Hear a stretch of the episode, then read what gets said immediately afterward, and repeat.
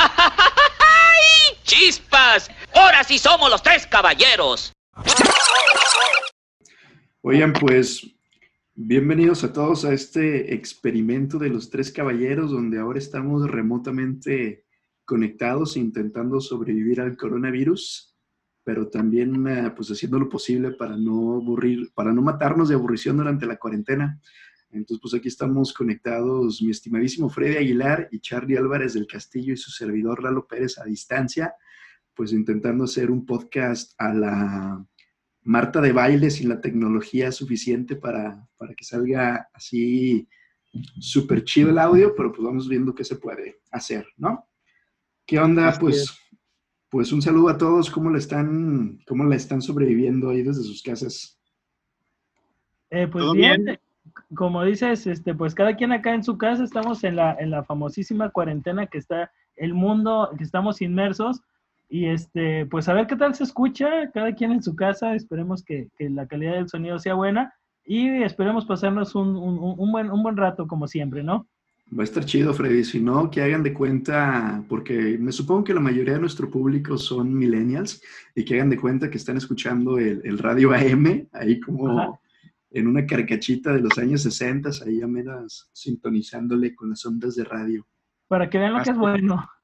Para que vean lo que uno, por lo que uno pasó en la antigüedad ahí viendo la, eh, la qué buena, ya les iba a decir, no, no, no, hombre, ya me, ando quemando, ¿no? Yo no escucho esas cosas. ¿Tú qué onda, Charles? ¿Cómo andas? Pues aquí andamos ya, este, pues agarrándole el ritmo a la cuarentena. Este, hasta eso eh, por el momento no me ha parecido tan pesada porque sí ha estado un poquito activo, por lo menos aquí en mi, en mi casa. Este, pero pues sí, extrañando tener este, un poquito de contacto social con, con mis compañeros de trabajo, con mis amigos. Este, pero pues ahora sí que haciendo todo lo posible por que esta pandemia sea más este, llevadera y que no tenga efectos tan negativos. Ya Charlie está nadando en el tinaco. Sí, estoy, muy triste porque justamente llevo un poquito más de una semana sin poder nadar, sin ir a nadar y, este sí como que me está afectando un poquito eso, pero, pero pues mínimo este, estos días he estado tratando de salir a caminar un ratito, pero no, me, hace falta echarme mi chapuzón. Oye, pues mínimo ahí con una esponja para que limpies el tinaco de la casa, mínimo. Pues sí, aunque sea por lo menos.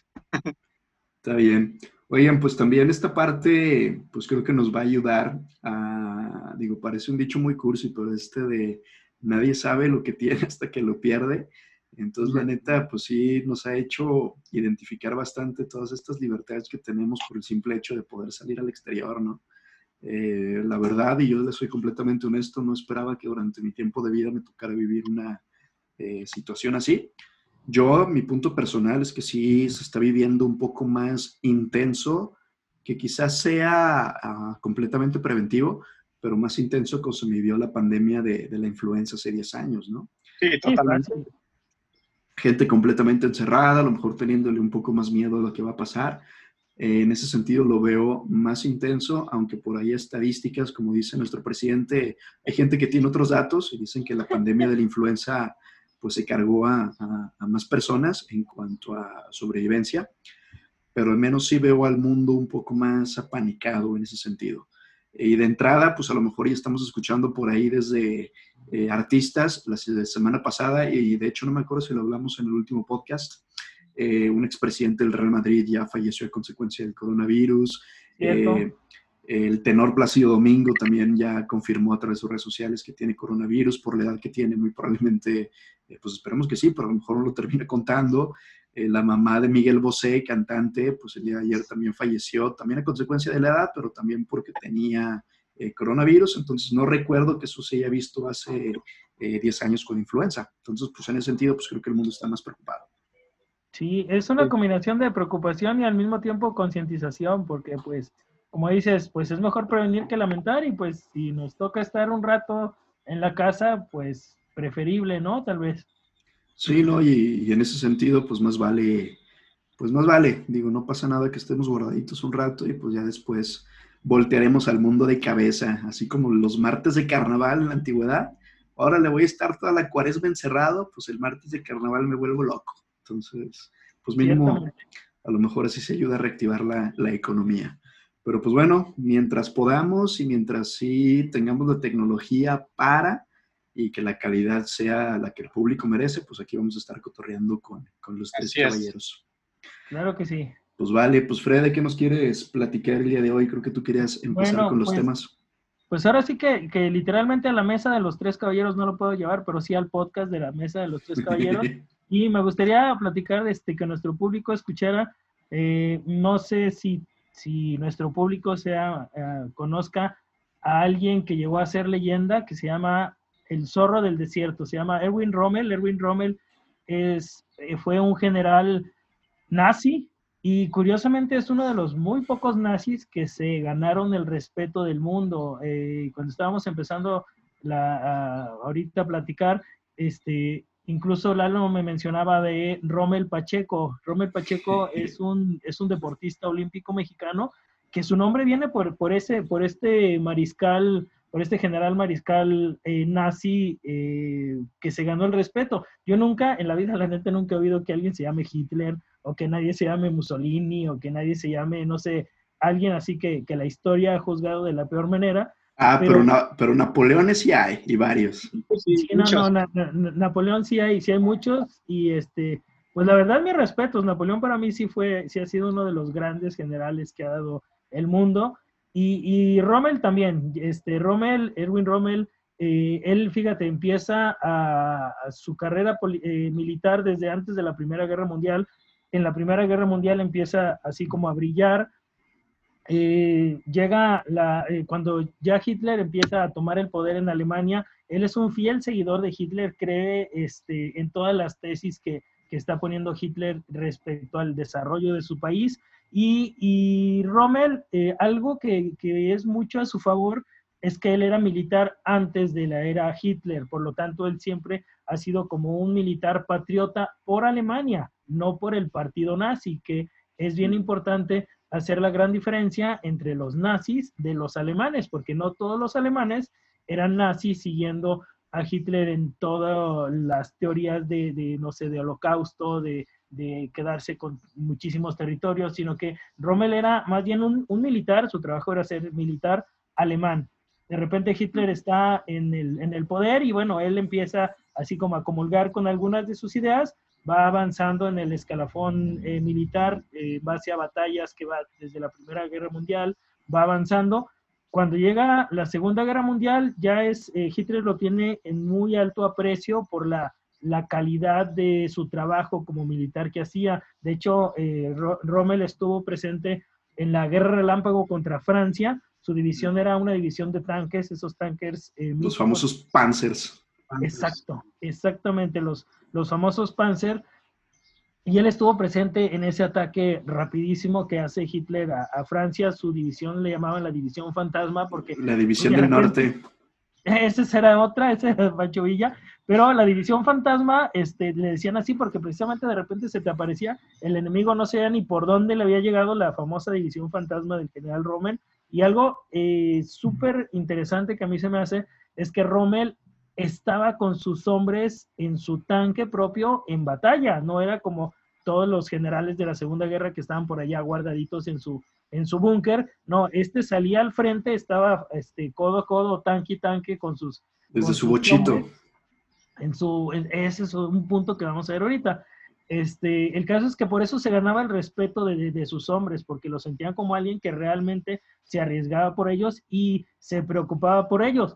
Fue avanzando, este, fue avanzando la guerra, él, él siguió con victorias, victorias, victorias, y llegó un momento en que los aliados italianos de los, de los alemanes, este, Italia tenía intereses por allá en África y pues les estaba yendo súper mal, ¿no? Entonces le piden ayuda a los italianos a Hitler, le dicen, oye, pues mándame uno bueno porque acá nos están barriendo y Hitler les manda a, a Rommel. Rommel llega allá y pues se da cuenta de que la situación en África pues está, está muy mal, que los aliados están, están ganando, están teniendo cada vez más victorias, que los británicos están tomando el control y él eh, literal agarra un avión y se empieza a sobrevolar la zona para ver, empieza a meterse a las líneas enemigas, empieza a ver y ya eso le permite tener una visión muy clara de, lo que está pasando. Incluso estuvo a punto de morir en una tormenta de arena. En tormentas de, arena ya le llaman giblis, estuvo a punto de morir en una, pero eso era lo que lo caracterizaba, como que era muy valiente y se fijaba un objetivo y aunque fuera peligroso, él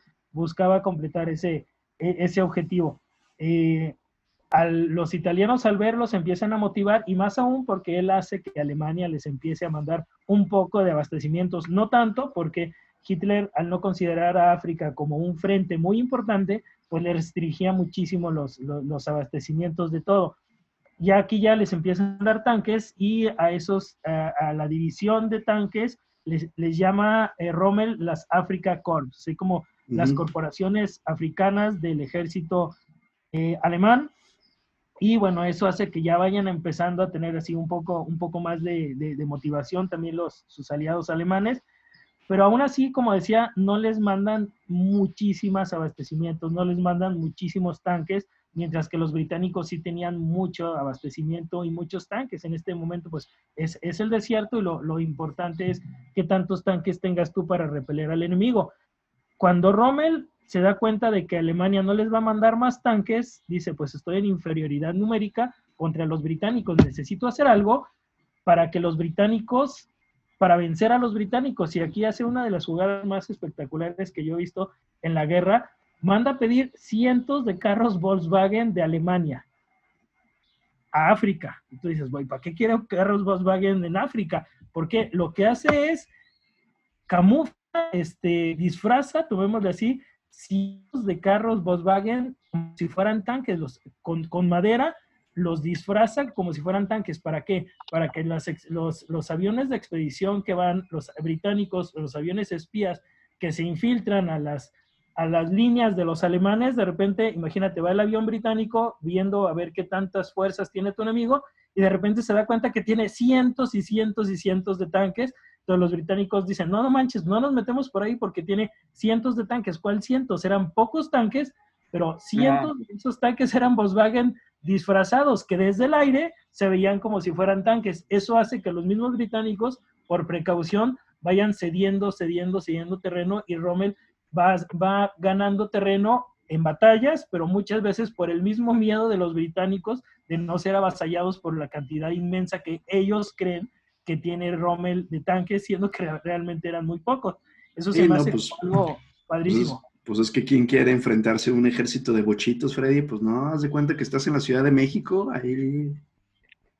De taxis verdes. Ándale, les hubiera, les hubiera puesto ahí color blanco y verde y dijeron, no, se me hace que ya estoy aquí en, ya estoy aquí en el chilango, mejor vamos por otro lado. no, eso sí está, eso sí estaba más extremo. Pero bueno, el caso es que, bueno, él sigue con sus victorias por ahí y este, llega un momento que cae enfermo por lo mismo de que es demasiado el esfuerzo que él físicamente personalmente está haciendo.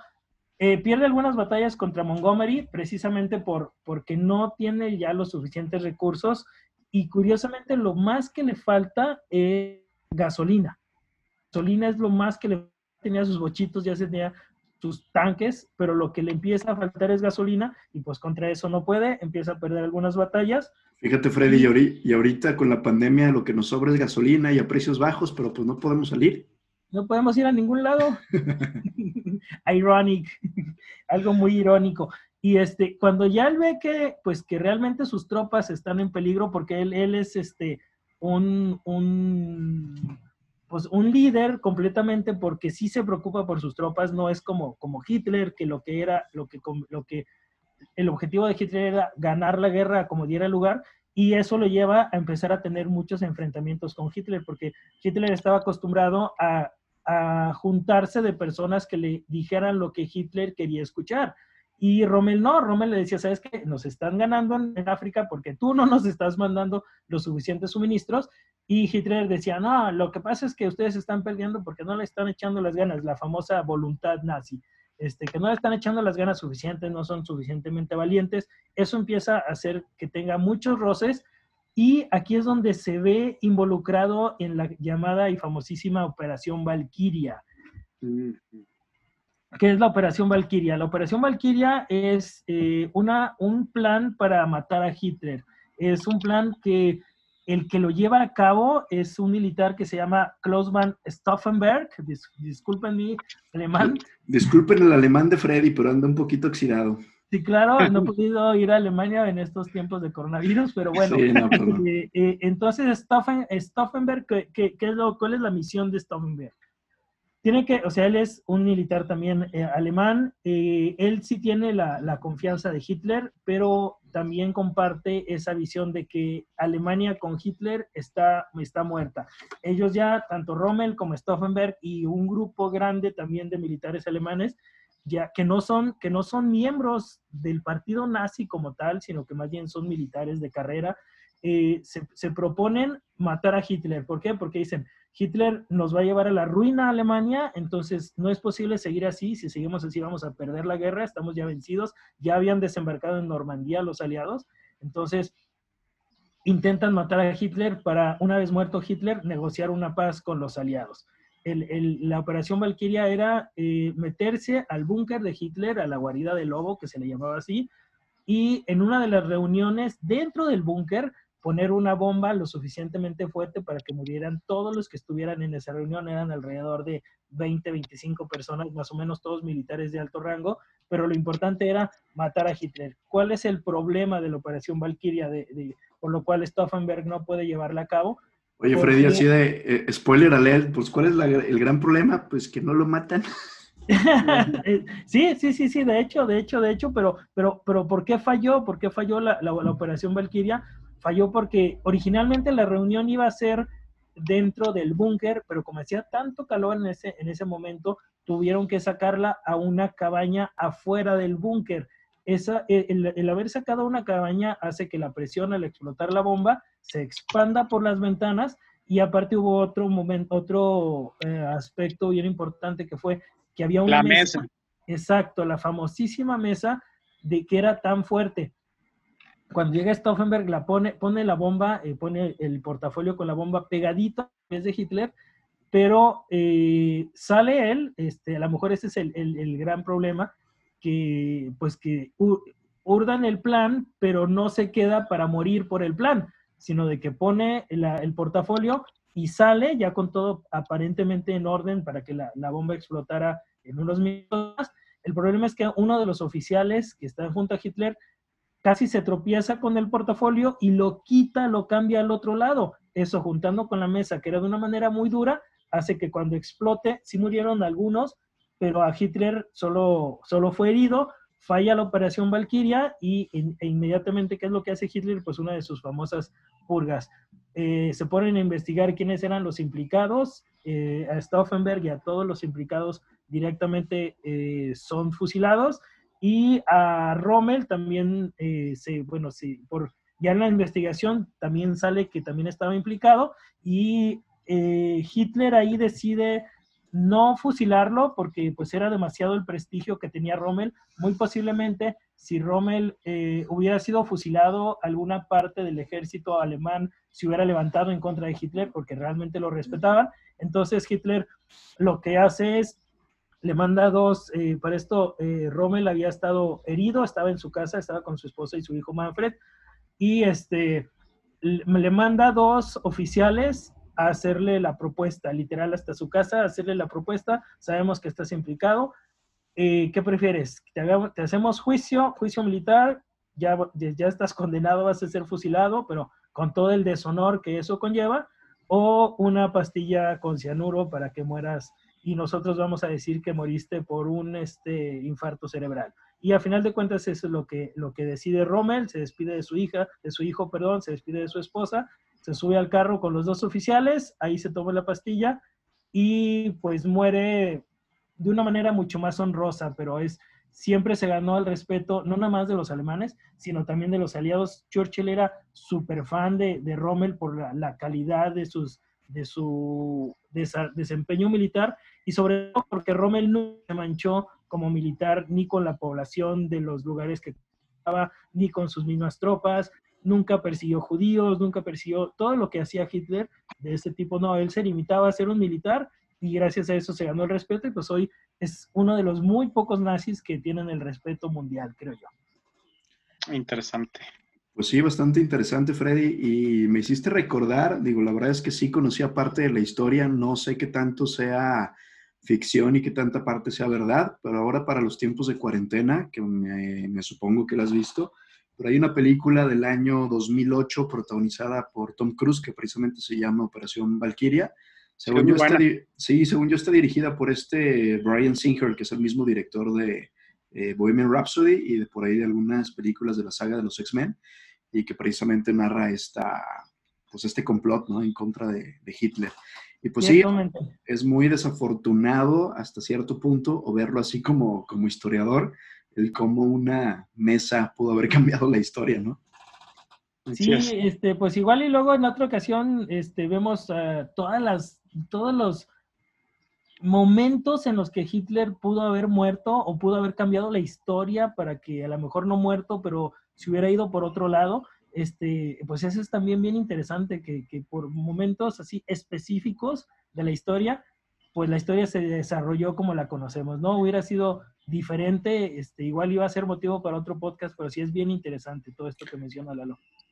Sí, no, claro. Y la, volviendo a la película, la, la, película es muy buena, pero fíjate que yo, yo la he visto varias veces porque sí es un episodio de la Segunda Guerra Mundial que, que desde que vi la película en el cine me, me atrapó mucho. Y si mal no me equivoco, en la, en la película no, como bien dice Freddy, no, no, no se embarra ¿no? A, a Rommel, o sea, no, no, no, no aparece como parte fundamental de la, de la operación, inclusive pues ahorita lo que nos platica Freddy, eh, yo, yo, ubicaba a Rommel al, al, este, pues a este, a este eh, alto este, militar de, de, Alemania durante la Segunda Guerra Mundial, pero la verdad es que no tenía ni idea que estaba de alguna manera implicado, ¿no? Con la, con la operación Valkyria, ¿no? Y, este, no, sabía que, que su destino había sido la muerte pues por esta misma situación, ¿no? Sí, fíjate que la, la como bien dicen ustedes, la, la película es, es, muy buena, muy, muy buena. Este, creo que Tom Cruise está hecho a la medida para ese papel, incluso hasta físicamente se, se, se, parece con, este, con Stauffenberg. Eh, y, no se menciona a Rommel en la película, yo me puse a investigar un poquito, este, más bien cuando sale Rommel, que está implicado también es ya cuando empiezan a atrapar a los principales implicados y les empiezan a sacar la sopa de cuántos más estaban involucrados. Rommel también estaba, también estaba ahí involucrado, pero sí, la película es muy buena, retrata muy padre esta, esta, pues este momento histórico que pudo cambiar todo lo que conocemos, ¿no? Es, es buena, sí, sí es recomendable. Sí, claro, y nada más como breviario cultural, esta, vamos diciendo, gallardía con la que la clase dirigente nazi permite la muerte de Rommel, pues me recordó, nada más para, para hacerle claro al auditorio, cuando en la antigüedad, en la antigua Roma, un complot en contra del emperador era detectado, a los conspiradores les daban precisamente esa opción. Eh, morir ahora sí que con todos los eh, inconvenientes de ser expuestos al público, o simplemente darles la opción de terminar con sus propias vidas, digamos un suicidio obligatorio, a cambio de que sus familias este, mantuvieran sus riquezas y a cambio de que sus familias se les permitiera eh, seguir viviendo con, pues como estaban acostumbradas a vivir, pues sin ningún tipo de consecuencia. Entonces, pues también en ocasiones la guerra también tiene sus eh, eh, aspectos respetables y honores, como bien mencionas, Freddy. Claro que sí, Lalo. Pues va, muy interesante. Ahora sí que para ponernos en algo que pensar que nos distraiga del coronavirus. Claro que sí. Va. Pues, ¿qué onda, Charlie? ¿Quieres continuar con, con algo? Porque creo que también nos vas a platicar sobre temáticas de guerra.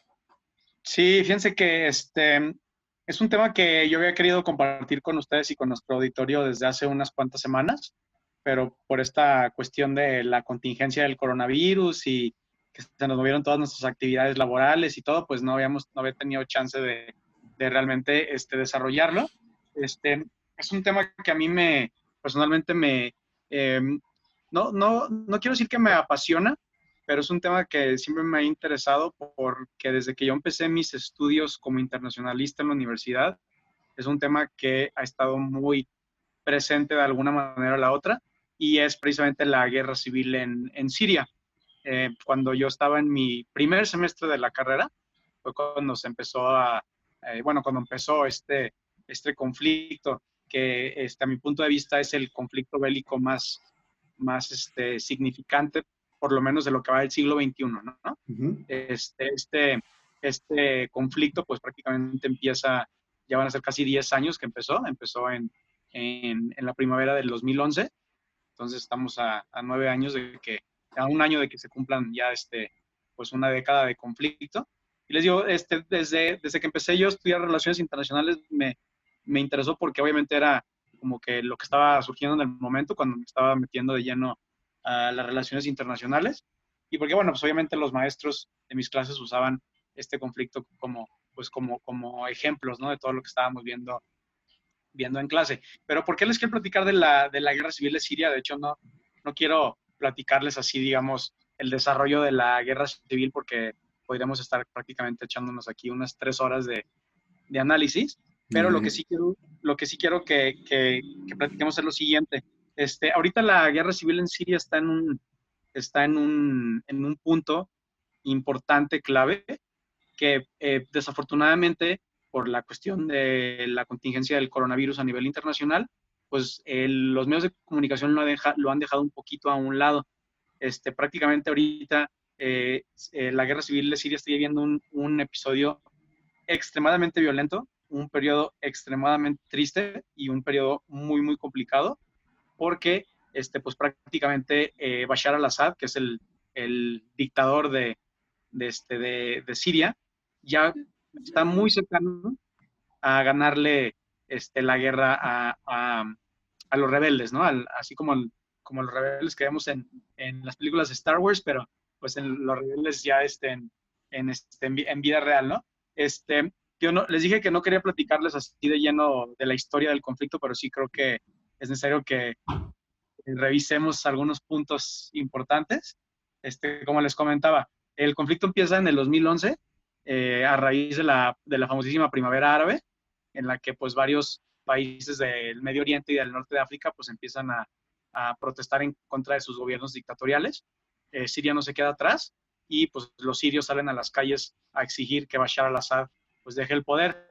Este, Bashar al-Assad eh, llegó a la presidencia de Siria en el 2000, eh, eh, después de que su padre Hassef al-Assad murió, que estuvo en el poder del 70 al 2000, entonces prácticamente durante 50 años los al-Assad han sido los líderes de, de, Siria. Entonces, este, pues esta guerra civil inicia de esa manera, ¿no? El, el pueblo en contra de Bashar al-Assad, el pueblo se levanta en armas y empieza una guerra civil común y corriente como las que hemos revisado en tantas partes de la historia, ¿no? Una, o el pueblo en contra de, este, pues, el líder político. Este, la, la guerra se desarrolla durante eh, varios años. Eh, el, se, la guerra se complica cuando potencias internacionales como Estados Unidos y Rusia empiezan a apoyar a diferentes partes. Este, Estados Unidos eh, completamente a favor de los rebeldes y el gobierno de Rusia completamente a favor de Bashar al-Assad este, y empiezan a recibir, digamos, apoyo, ¿no? Eh, los, los rebeldes por parte de Estados Unidos y los rusos por parte de, este, perdón, Bashar al-Assad por parte de los rusos, y obviamente esto complica la guerra porque significa que con la, con la intervención de las potencias internacionales como Estados Unidos y Rusia, pues hay más armas, hay más dinero y hay más, eh, digamos, este, recursos para llevar a cabo esta guerra. En el 2014 la guerra se complica muchísimo y se hace una guerra prácticamente como de cuatro frentes, de tres frentes, porque eh, tenemos al grupo terrorista, al Estado Islámico, a ISIS, eh, aprovechándose de la, de, la convulsión política y bélica que hay en Siria, pues aprovecha para tratar de, de conquistar algunos de los territorios de Siria. Entonces, esto significa que tanto Bashar al-Assad como los rebeldes ahora también están peleando en contra del Estado Islámico. Entonces tenemos una guerra en la que tenemos tres participantes que se están dando de trancazos entre ellos. Este, tomando en cuenta que todavía estamos hablando del apoyo ruso y norteamericano a las otras partes. Eh, también tenemos eh, por ahí la, la, implicación de los kurdos, que es este grupo étnico en, en, eh, en, Medio Oriente, en la parte este, sur de Turquía, en la parte oeste de Irán, en la parte norte de, de, Siria. Este grupo que también, igual que el Estado Islámico, ven la, ven la convulsión y también aprovechan y tratan de conseguir territorio de Siria. Entonces, estamos hablando de que para el 2015 Siria se convierte en una guerra extremadamente complicada con muchísimos actores. Ya no estamos hablando de una guerra civil común y corriente, como la que empezó con Bashar al-Assad y los, y los rebeldes, sino que ya tenemos la implicación de grupos terroristas, potencias internacionales, tenemos la presencia de los kurdos, pues obviamente esto complica muchísimo el asunto. Eh, para, para, finalizar con la historia, este, Estados Unidos, entre, bueno, en Estados Unidos apoyando a los, a los rebeldes y Rusia apoyando a Bashar al-Assad, pues prácticamente para el 2018, eh, afortunadamente se logra, digamos, vencer al Estado Islámico.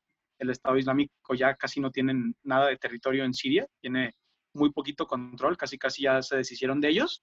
Y bueno, también a los kurdos, pues también prácticamente les han dado, este, pues, eh, con mucha fuerza y ya no tienen tanto control de territorio. Entonces, pues, en ¿cuál es el escenario en el que estamos ahorita? En marzo del 2020, en el que prácticamente Siria está casi otra vez tomado por un control absoluto de Bashar al-Assad, porque Bashar al-Assad ha logrado repeler a los rebeldes, logró repeler a el Estado Islámico y logró repeler a los kurdos. Obviamente esto se pudo, ¿por qué? Por la, por la ayuda que recibió de, pues, de Moscú, de, de Rusia, sino imposible que lo hubiera logrado. Y el último, el último pedazo de territorio que controlan los rebeldes es ahorita la provincia de Idlib. Es una provincia que está en el norte de Siria, eh, muy pegado a la, a la frontera con Turquía. Este ya es, digamos, el último islote de territorio que tienen los rebeldes. Eh, y es un dato, es, bueno, es algo muy interesante porque prácticamente Bashar al-Assad rodea a los rebeldes en Idlib prácticamente desde abril del 2018. Estamos hablando de casi dos años. Y desde abril del 2018, que estaban rodeados los, los, los rebeldes, prácticamente todos en el mundo estábamos esperando esta gran ofensiva por parte de Bashar al-Assad para ya retomar la, la, este, la, provincia de Idlib y tomar el control del, del país, ¿no? Pero bueno, eso fue hace casi dos años y durante todo este tiempo, desde abril de 2018, hemos estado esperando que llegue ese momento y desafortunadamente ese momento está llegando ahora. Ahorita, este, en, la, actualidad, en estas, en estas semanas, el gobierno de Bashar al-Assad ha estado llevando a cabo unas campañas militares brutales en la provincia de Idlib. Este, han muerto muchísimos civiles, han muerto muchísimas personas inocentes, porque bueno, eh, dos puntos interesantes. Eh, todos los, los rebeldes que, que digamos, eh, fueron, em, bueno, que, que, su territorio fue tomado, muchos de ellos prácticamente migraron a, Idlib, porque era la única región donde seguía el control de los rebeldes. Entonces ahorita tenemos, hubo una migración de rebeldes hacia Idlib, ahorita todos los rebeldes están concentrados ahí, en esa, en esa provincia y en esa ciudad, y Bashar al-Assad, digamos, esperó este momento en el que todos los rebeldes se se, juntaron en Idlib y ahorita les está dando con todo.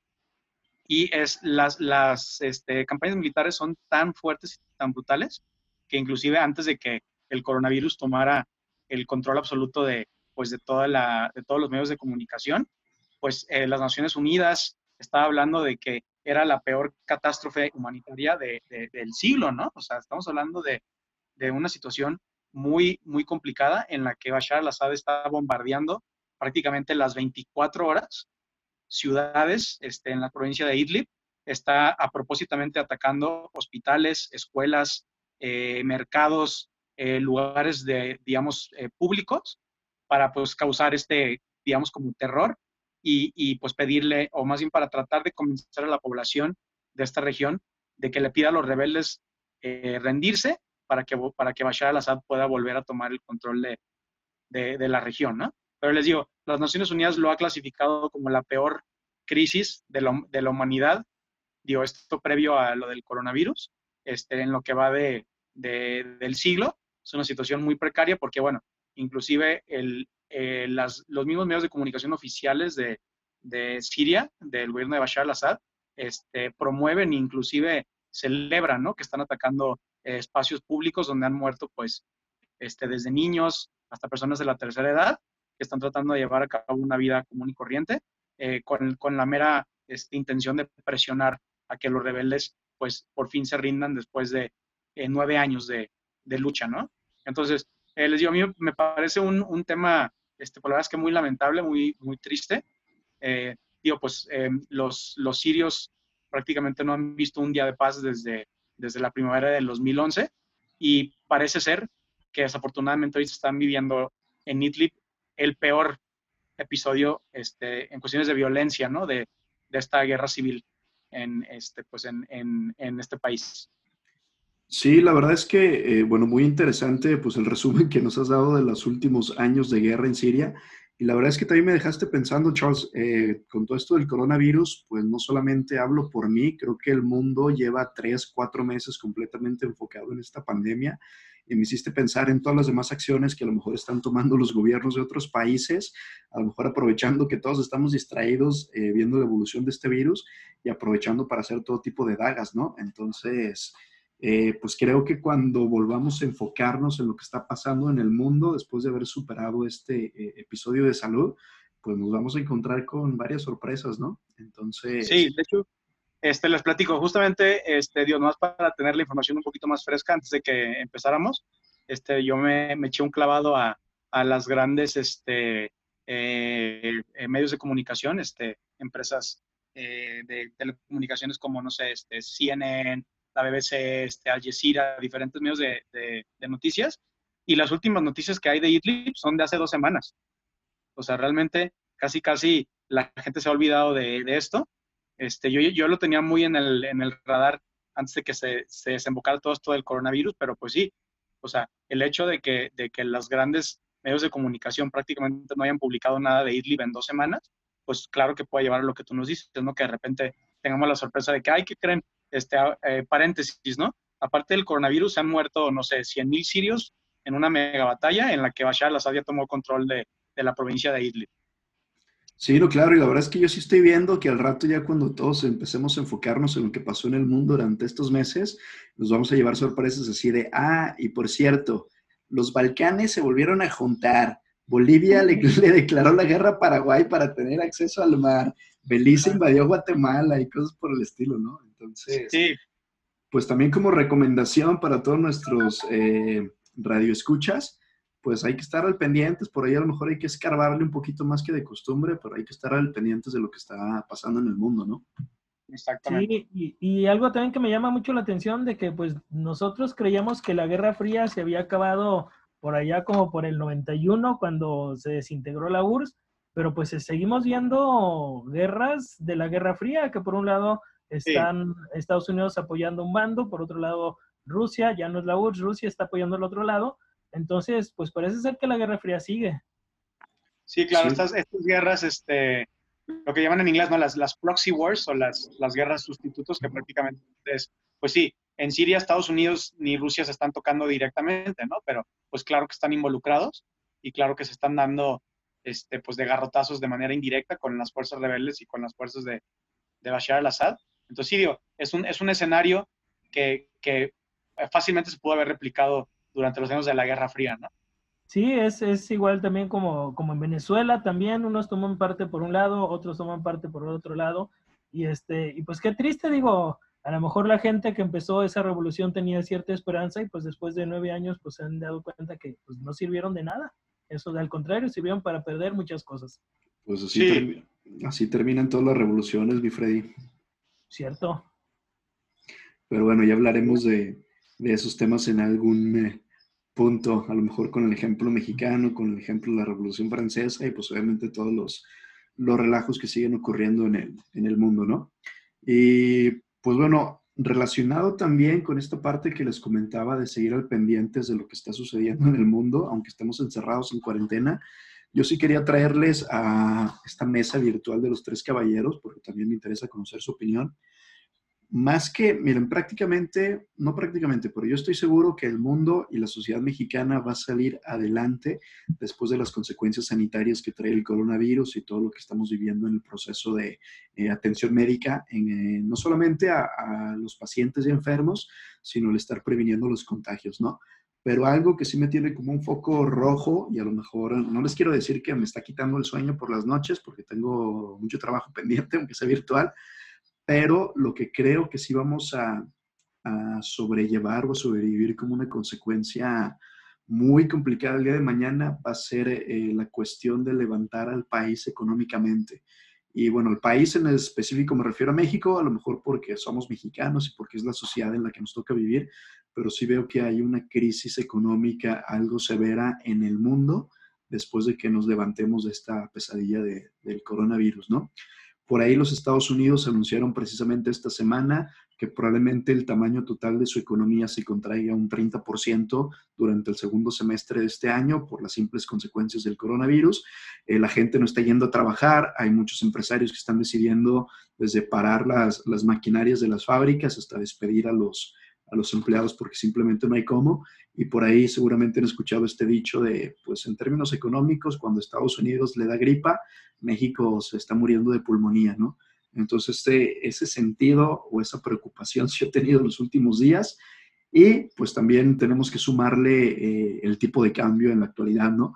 También para que nuestro público lo conozca, aunque no necesariamente tiene que ver con los temas tan chistosos que, que tomamos en cuenta en nuestros pasados episodios de podcast, pero pues es historia que estamos viviendo y el dólar alcanzó una barrera histórica, 25 eh, pesos, 25 pesos por dólar en estos, en estos últimos días, que también cuando volvamos a recuperar las dinámicas de la vida cotidiana, pues creo que sí nos vamos a, estar dando de sopes, ¿no? Eh, consecuencias directas para la ciudad, o si usted nos, nos está escuchando en otras ciudades, eh, a mí me llamó mucho la atención ver en las, en las imágenes de Facebook y redes sociales, no sé si es cierto, Freddy, a lo mejor tú sabes más que yo, porque tú eres el, el, erudito tapatío, pero al menos en mito yo he escuchado que el Tianguis del Baratillo es el mercado más grande de todo el continente americano, que está aquí en la ciudad de Guadalajara, se pone los domingos y prácticamente todas las calles de la calzada para allá pues están ocupadas por los tiangueros, ¿no? Donde te encuentras desde antigüedades hasta un mercado tradicional para comprar insumos, hasta animales exóticos y muy seguramente también hasta cuestiones no tan, no tan legales. Y hasta donde tengo entendido, por primera vez en la historia, eh, pues el baratillo no se puso porque las condiciones sanitarias simplemente no daban eh, para eso. Entonces, todas estas personas que están dejando de recibir un empleo, los mexicanos que viven al día, como por, por ahí también menciona nuestro presidente, pues hay que ver cómo, cómo levantamos esto todos juntos, ¿no? Y precisamente en ese sentido, pues quería platicar de, o he estado pensando en qué podemos hacer nosotros desde nuestra propia trinchera.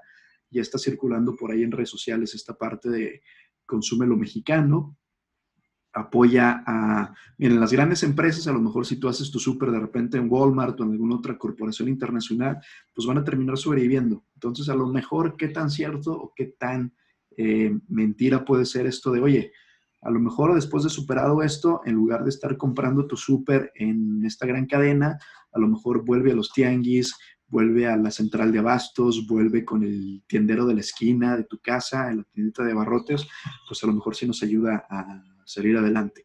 Todo con el ideal de que a lo mejor no sea pues todo perspectiva negativa y que a lo mejor los mexicanos nos volvamos un poco menos malinchistas en ese sentido y apreciemos las buenas cosas que se hacen en, en México, ¿no? Eh, pero pues no sé, sí quería pues darles esa introducción a ese tema y también preguntarles qué es lo que, lo que opinan ustedes. Sí, no, digo, la verdad es que este, justamente yo platicaba con, con mi familia esto ayer en la noche. Este, eh, por ejemplo, eh, comentábamos, ¿no? Híjole, pues la situación está crítica, está complicada para personas, por ejemplo, como los meseros, ¿no? Que viven de, pues, de las propinas, personas que realmente casi casi reciben un ingreso de manera, de manera este, pues, este, diaria, ¿no? O sea, del, trabajo que viven, ¿no? O sea, que, viven, que viven al día. Este, desafortunadamente sí es algo que, que, pasa mucho en nuestro país, pero, este, digo, a mí, a mí este, me, me, me interesa recalcar que, que desafortunadamente esto no es solo en nuestro país, ¿no? O sea, hay millones de personas en todo el mundo, en países pobres, en países desarrollados, en países de, en vías de desarrollo como, como nuestro país, que, que, así viven, ¿no? O sea, que, que, salen a la calle este, sin, sin, nada de dinero y regresan con lo que se junta en, en ese día, ¿no? Y lo podríamos medio ligar con lo que les platiqué la semana pasada de, pues, este, cómo, cómo el coronavirus puede afectar la reelección de Estados Unidos, de, Trump en Estados Unidos, perdón, pues es precisamente esto, porque pues muchísimos este, trabajadores que viven al día en las ciudades de Nueva York, de Los Ángeles, pues ahorita están prácticamente sin ningún tipo de ingreso. Entonces, este, me parece a mí una, una situación muy lamentable. Este, aquí, en, pues obviamente en, en, mi país, claro que lo que más me interesa a mí es que pues México este, salga de esta, de esta situación complicada lo mejor que se pueda. pero pues desafortunadamente es una, es una cuestión internacional, ¿no? Este, que igual y eh, también lo comentábamos la semana pasada, igual y nos da una pista o una idea de que pues el sistema general no está funcionando, ¿no? O sea, que, tiene que haber algunos cambios no solo en México, sino en todo el mundo, porque pues cómo es posible que un virus esté tumbando este, la, economía y el bienestar de tantas personas, ¿no? Sí, eh, a mí fíjate que yo he estado también pensando en esto y a mí lo que más me preocupa es eh, la, digamos, la fase 2 de, de, una situación de este tipo, que la fase 2 yo la considero primero, eh, bueno, la fase 2 es cuando la gente ya, porque ya no tiene ingreso o porque ya ni siquiera encuentra, cuando empiezan a sacar los, los almacenes, esa es una fase ya peligrosa. Y la tercera fase, que es la más peligrosa, digo, a, veces cuando uno estudia historia, cuando eh, dices, oh, oh, esto ya lo vi y no va para ningún lado bueno, pero la, la fase 2 es ya cuando la gente empieza a saquear supermercados, cuando empieza a sacar almacenes, porque ya no tiene más que comer, entonces, y no tiene ingreso, no tiene que comer, entonces esa es la fase 2 que ya es muy peligrosa, y la fase 3 ya es el caos total, porque cuando cuando los estratos sociales bajos que ya no tienen reservas eh, para comer y ya saquearon los almacenes y los supermercados, ¿ahora dónde van? Pues ahora van a las propias casas que ellos consideran que pueden tener abastecimientos, ¿no? Entonces, pues aquí ya entramos a un caos social muy, muy, muy, muy grave. Este, pues así empezó, así terminó en muchos aspectos la Revolución Francesa y han pasado más de 200 años y de repente se vuelve en cierto modo como el panorama. Ojalá no lleguemos a eso, pero sí, sí, es así como dice Lalo, parte de la preocupación.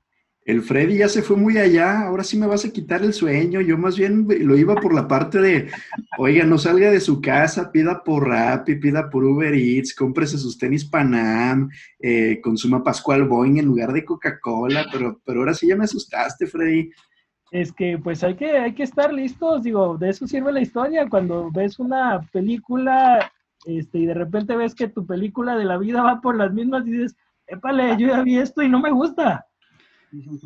Eh, no estás hablando de Star Wars en esta ocasión, ¿verdad, Frey? no, no, no, nada de eso, nada. De... hecho, Star Wars es mucho más light que lo que estamos viviendo ahorita. Sí, totalmente. No, sí, no, este ahorita más bien es este, eh, ¿cómo se llama? Aquella de 28 días, este, Apocalipsis Zombie, The Walking Dead, va a llamar por ahí.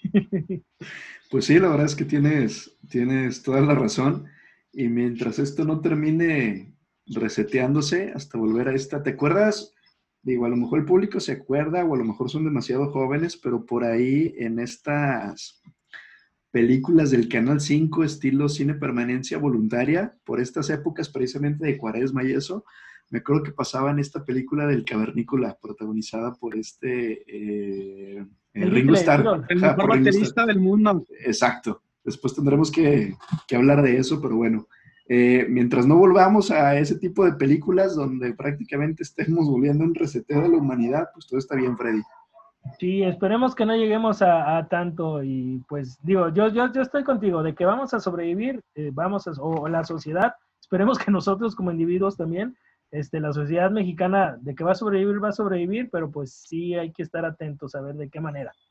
No, y en ese sentido, ahora que, Charlie estaba platicándonos sobre pues estas personas que viven al día, pues sí quiero rescatar como comentario, por ejemplo, en Italia, que obviamente es uno de los países que han, han estado más afectados por este tema, pero en Italia existe mucho nacionalismo consumista desde, si ustedes lo quieren, la perspectiva gastronómica. Y en Italia prácticamente no existen los restaurantes de cadenas internacionales. A lo mucho hay uno o dos McDonald's o Burger King por ciudad y el italiano realmente pues no los consume, ¿no? Tampoco va a una cafetería tipo Starbucks porque, por Dios santo, ellos son como el epicentro de, del consumo de café en Europa y de la civilización occidental.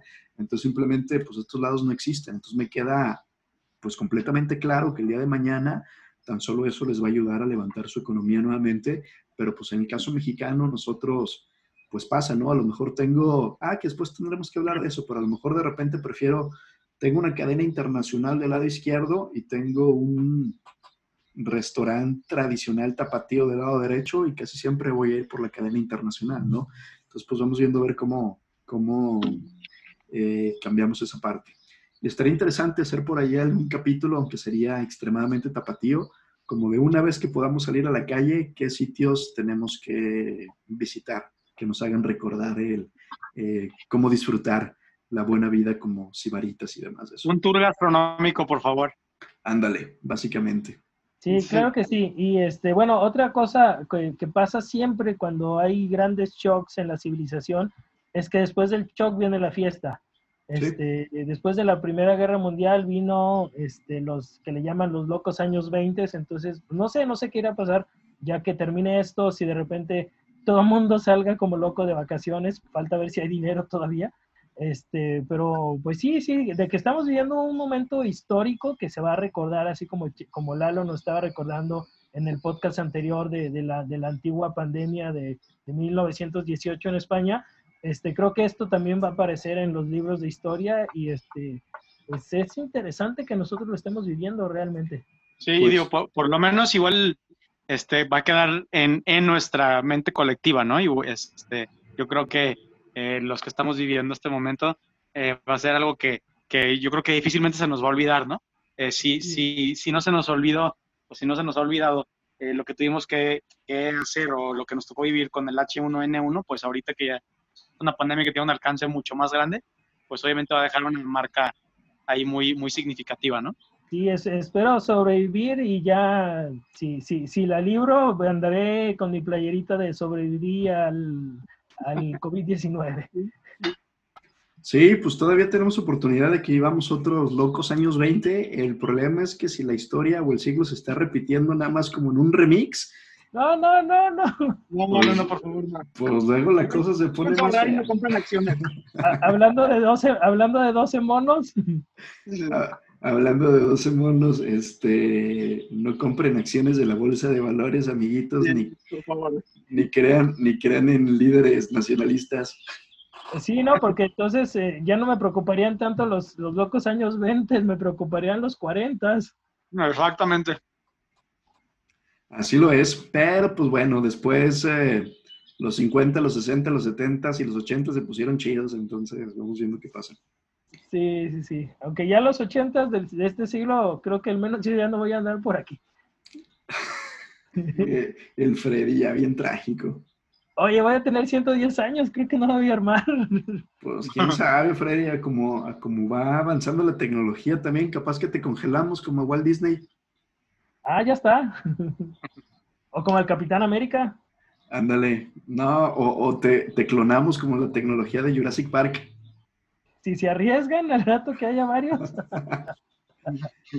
Ah, pues a ver qué, pues a ver qué pasa, la cosa se va a poner divertida. Y ya nada más para finalizar, al menos este comentario, y no quedarnos con un sabor de boca medio trágico, pues para estos tiempos de cuarentena, eh, referente a los temas que hablamos, muy apegado a lo que nos estaba comentando Charles, les quiero recomendar que vean la serie de Homeland, que ya está en su temporada número 8 y es la temporada final que habla precisamente de todos estos aspectos de intriga internacional relacionado con eh, los conflictos en el Medio Oriente, etcétera, etcétera, etcétera.